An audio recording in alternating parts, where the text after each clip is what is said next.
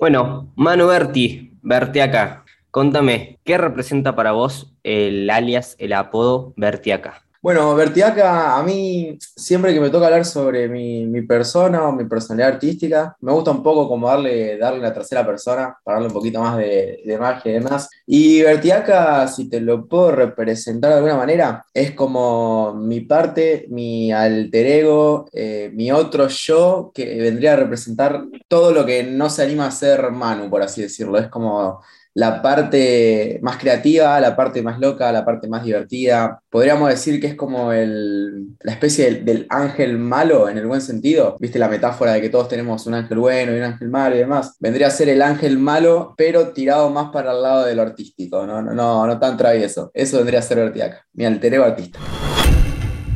Off Stream. Las historias detrás del fenómeno.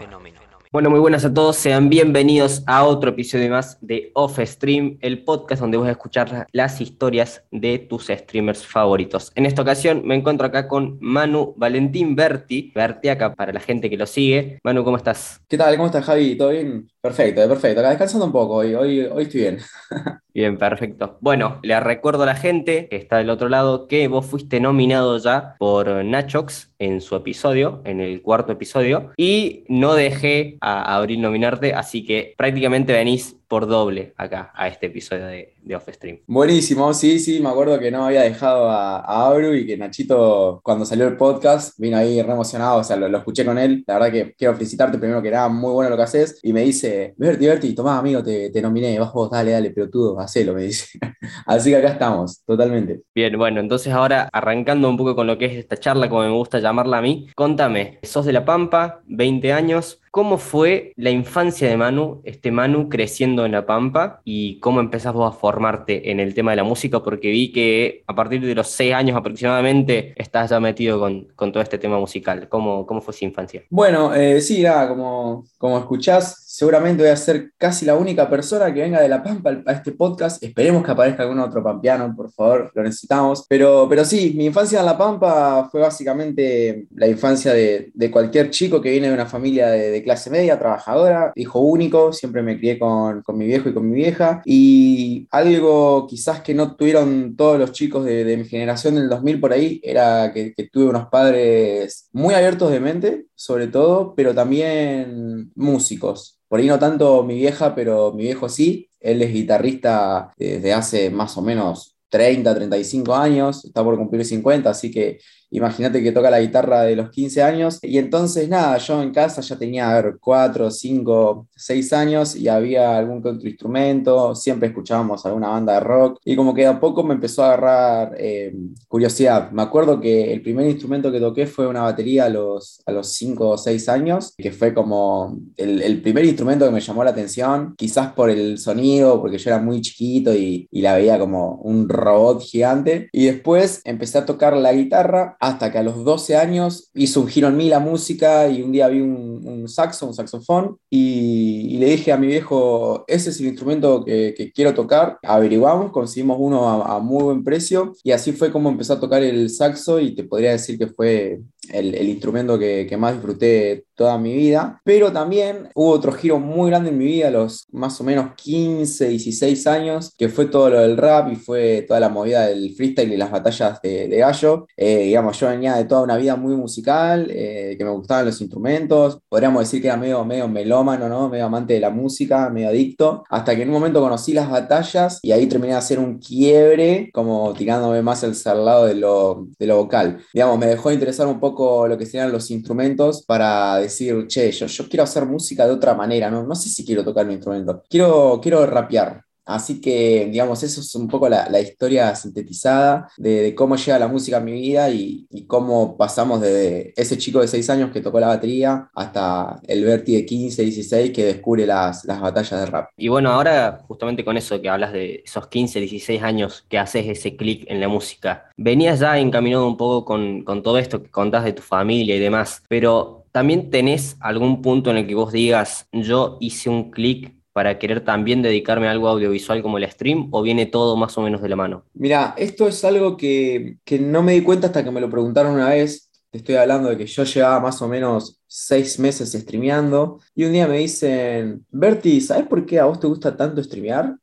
Y yo digo, a ver qué me va a decir, viste, estaba tomando unos mates con, con un amigo y me dice, yo que lo veo afuera y que no entiendo nada, para mí lo que vos estás haciendo es radio, y vos hiciste radio. Y es algo tan simple que yo lo he dejado pasar en ese momento, que, que claro, ahí, ahí terminé de caer cómo era la, la, la, ficha de todo. Yo hice radio más o menos dos o tres años en diferentes programas. Me tocó ser operador, me tocó ser columnista, me tocó ser comentarista y demás, en programas de índole musical y, y algunos más de índole deportiva incluso también. Entonces, como que me terminé dando cuenta que el click fue como llevar todo lo que yo había aprendido en la radio, que me gustaba un montón expresarme eh, oralmente y también me gustaba un montón rapear, que iba también un poco de la mano, fue llevar todo eso al, al stream. Yo no conocía nada de Twitch y me terminé dando cuenta que era como hacer una radio virtual con cámara y nada, me, me fascinó en la cuarentena, fue, fue, una locura. Y bueno, justamente esto de Twitch y de, y de empezar con esta carrera contra el tiempo que es, que es Twitch. Ahora actualmente contás con 15.000 aproximadamente de seguidores en Twitch. Sí, así ¿Cómo es. es ese paso de estar en La Pampa haciendo radio, justamente lo que decís, freestyle? Llegar a Córdoba y toparte con esta realidad que es distinta a cómo se vive en, entre La Pampa y Córdoba y cómo eso también te lleva al streaming. Contame un poco de, de, cómo nace esto del streaming en tu vida. Justamente yo, digamos, viví en La Pampa toda mi vida, hasta que en enero de 2020 me, me mudo a, a, Córdoba a estudiar Tecnicatura en Sonido. Y te lo digo mira, con una mano en el corazón, yo a mi provincia, La Pampa, la, la amo, es la provincia que me vio nacer, donde crecí, donde está mi familia, pero al ser una provincia tan del interior, es cierto también que es muy difícil a veces eh, crecer en lo que te gusta, llamarle stream, llamarle música, no, no me gusta poner excusas, pero realmente hay, hay limitaciones, eh, vamos a decirle, de, demográficas o de tu ciudad que, que, a veces cuesta, ¿no? Que por ahí no, no, hay eventos o no, no hay gente que lo haga. Entonces, bueno, nada, yo el día que me voy a Córdoba, me, me fui con una mentalidad decidida a, a, hacer lo que me gusta y a expandirme también, porque ahora estaba en una provincia más grande que tenía mucho más alcance en todo lo que me gustaba, en la música, en las batallas, en el stream, aunque todavía no lo sabía en ese momento. Y mm, bueno, nada, fue um, fue un, un, flash muy grande también pasar de vivir con mi familia a, a, vivir con un amigo en una nueva ciudad y también sumado a que vino la cuarentena. Vos imaginate que yo llegué a Córdoba en enero de 2020 y en marzo de 2020 arrancó la, la pandemia. Mi vieja me pregunta si me quiero volver a La Pampa porque iban a ser teóricamente dos semanas de, de aislamiento y yo le digo, no, no, me, me, quiero quedar porque hace muy poquito que estoy acá, estoy cómodo, arranqué, eh, bueno, había arrancado a estudiar, había arrancado rutina nueva, estaba metiéndome en la movida del stream. Entonces le digo a mi vieja, eh, no, no, me quiero quedar me quiero quedar. Y así sin saberlo en ese momento terminé tomando una de las decisiones más acertadas de mi vida porque en vez de volverme a, a, a La Pampa con mi familia quizás y pasar la, esta pandemia que teóricamente iba a ser de dos semanas, me terminé quedando desde enero de 2020 a diciembre de 2020. Estuve casi un año viviendo solo ahí, o bueno, con mi amigo a veces depende, y la verdad que fue un crecimiento personal muy grande en, en todo tipo de aspecto y, y mirá, sin mentirte, creo que si yo me hubiese vuelto a La Pampa en la pandemia, probablemente no, no, hubiese, no hubiese iniciado a streamear o no hubiese arrancado con tantas ganas y libertad. O sea, no es lo mismo arrancar a hacer un stream estando en otra provincia, solo en un departamento, aburrido, sin saber qué hacer, porque por ahí no tenés muchos amigos y estás en,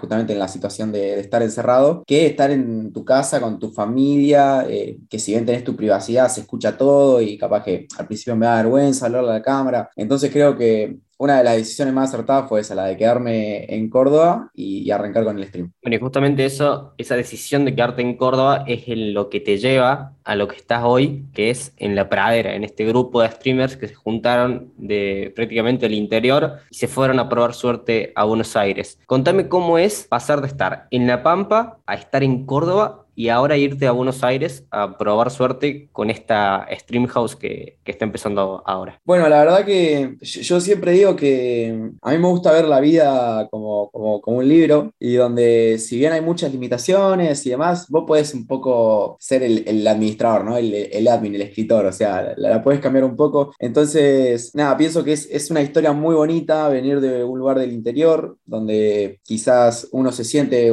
con menos oportunidades a pasar a estar corto a Córdoba y, después de la nada, con bastante laburo, pasar a formar una string house eh, con amigos. La verdad que si te lo tengo que escribir en una sola palabra, mira, te diría, no sé, fantástico. Eh, no sé, algo que me cambió totalmente la vida. Aparte de que yo con, los chicos, si te puedo comentar rápidamente, te cuento cómo los conocí a cada uno. A Donald lo conocí, fue el primero que conocí por internet, lo conocí jugando un counter. A Zuko también. A Chuncano lo conocí más tirando a agosto de 2020. Y al último que conocí fue a Nacho, que lo conocí en enero de 2021, tomando una cerveza en un bar. Y así de a poco, con toda esa gente que conocí, Nacho fue armando el proyecto hasta que, digamos, fuimos incluyendo al resto de los, de los chicos, pero fue algo que todo muy, muy espontáneo, la verdad que fue algo increíble. Y justamente de esta espontaneidad y de esto que te trae Twitch, también en el episodio de abril ya hablamos un poco de lo que es su historia, de cómo nace, de cómo vos estabas ahí de viewer fantasma, si se quiere, en el stream viéndola. ¿Qué significa, mejor dicho, abril en tu vida? ¿Qué significa eh, en mi vida? Bueno, no, quiero dar cringe ni, matar a nadie de ternura, pero realmente eh, yo soy una persona que en cuanto a lo, amoroso nunca, nunca había tenido una pareja, no por falta de ganas, sino porque estaba esperando un poco a, realmente enamorarme de alguien. Y, bueno, nada, abril en mi vida es prácticamente, digamos, la persona más importante que, que conocí este año. Mirá que este año conocí a un montón de gente pero te podría decir que es la primera persona en mi vida que me hizo sentir lo, que es el, amor realmente, digamos, eh, sentir que tenés la compañía de una persona sin tener que atarse a esa persona, ¿no? Como tener la libertad también de, confiar, de tener seguridad y de, y mostrarte como sos. Así que, que nada, sí, bueno, como, como mencionabas, yo estaba un poco como, como ahí el lurker, como gosteando desde lejos hasta que, que nada, se, dio todo. La verdad que me, salió como quería la jugada, Javi, no, te voy a mentir.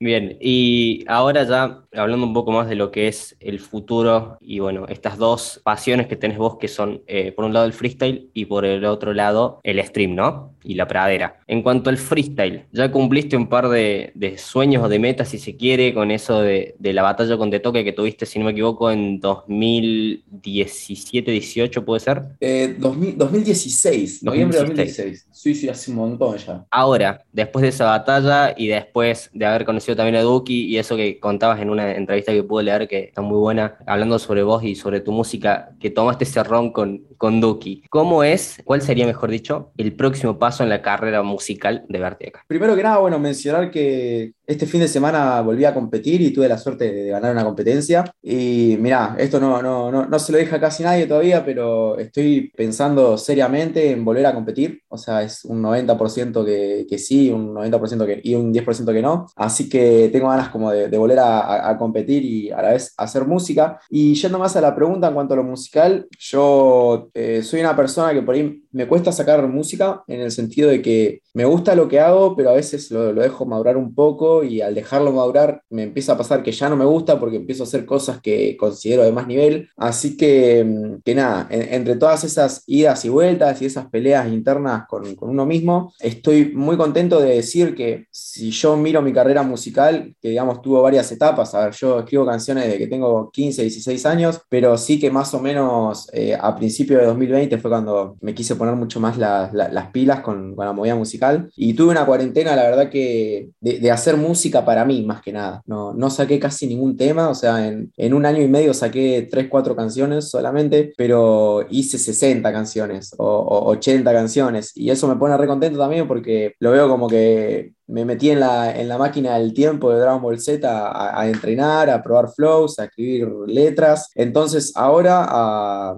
a, fechas de septiembre de 2021, me siento mucho más preparado y evolucionado para, para empezar a sacar música con, con más constancia. Y justamente Saco canción ahora el 23 de septiembre, el 6 de octubre y el 20 de octubre. Son tres canciones, digamos que no son mías al 100%, son fits, de los cuales solo una está en mi canal y las otras dos están en otros canales de, de amigos y amigas artistas. Así que, que, nada, estoy muy contento de momento con, con, mi carrera musical, que si bien, como te digo, saqué 3, 4 canciones en un año y medio, me siento con, con un muy buen nivel y, y nada, como te digo, estuve, estuve en la máquina del tiempo entrenando y ahora ya tengo ganas de, empezar a mostrar qué, es lo que aprendí. Y ahora, vamos para una de tus otras pasiones, que es el stream. ¿Cómo sigue la vida ahora de verte acá, el streamer, en esto que es la pradera, no? Nada, en este momento, como te digo, estoy, estoy a tiempo completo, eh, no, no, no, sé si decirle viviendo, porque realmente no, no es algo que me, me, dé para vivir al 100%, pero sí que estoy a tiempo completo eh, siendo feliz y, y conviviendo con, con, el stream. Ahora con los chicos de la pradera estamos buscando eh, departamento, buscando casa, estamos buscando un nuevo lugar donde inaugurar como la segunda temporada de La Pradera. Como decimos, somos una stream house y un grupo de amigos muy joven que tiene apenas eh, dos meses de conocerse en persona y estamos muy contentos con todas las cosas que hicimos. Sentimos que si desaprovechamos tiempo fue para, para aprender a convivir, para, para, crecer. Sentimos que si hicimos algún contacto bien o hicimos buenas cosas también nos van a aprender para, para perdón, también nos van a servir para aprender. Así que estamos pensando justamente en romperla. Somos un grupo de, de cinco amigos que dejamos un montón de cosas, entre ellas eh, relaciones personales, distancia con, con, la familia, carreras universitarias, trabajos, así que estamos muy decididos con lo que queremos hacer. Y si te lo digo Javi con una mano en el corazón, tengo muchas ganas de que en el próximo año, año y medio, el stream sea, sea básicamente lo, lo que me dé de comer, así que si bien me gusta muchísimo el freestyle y la música, creo que el stream es otra pasión que están cabeza a cabeza y, y no sé cuál es la que más me gusta, a veces sí creo saberlo, pero en realidad no sé bien cuál es la que más me gusta. Eh, lo que sí sé es que la música y, y el stream se, se, llevan muy bien, se llevan muy bien, van de la mano, así que vamos a estar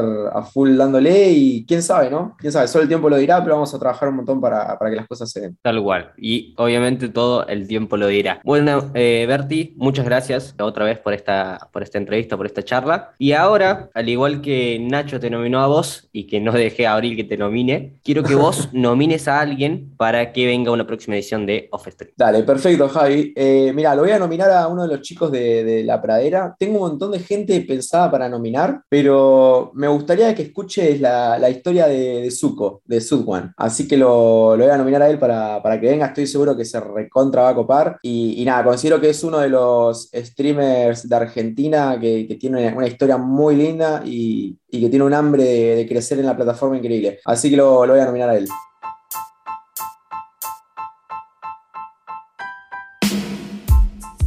Gracias por escuchar el capítulo de hoy. Esto fue Off Stream. Nos vemos la próxima.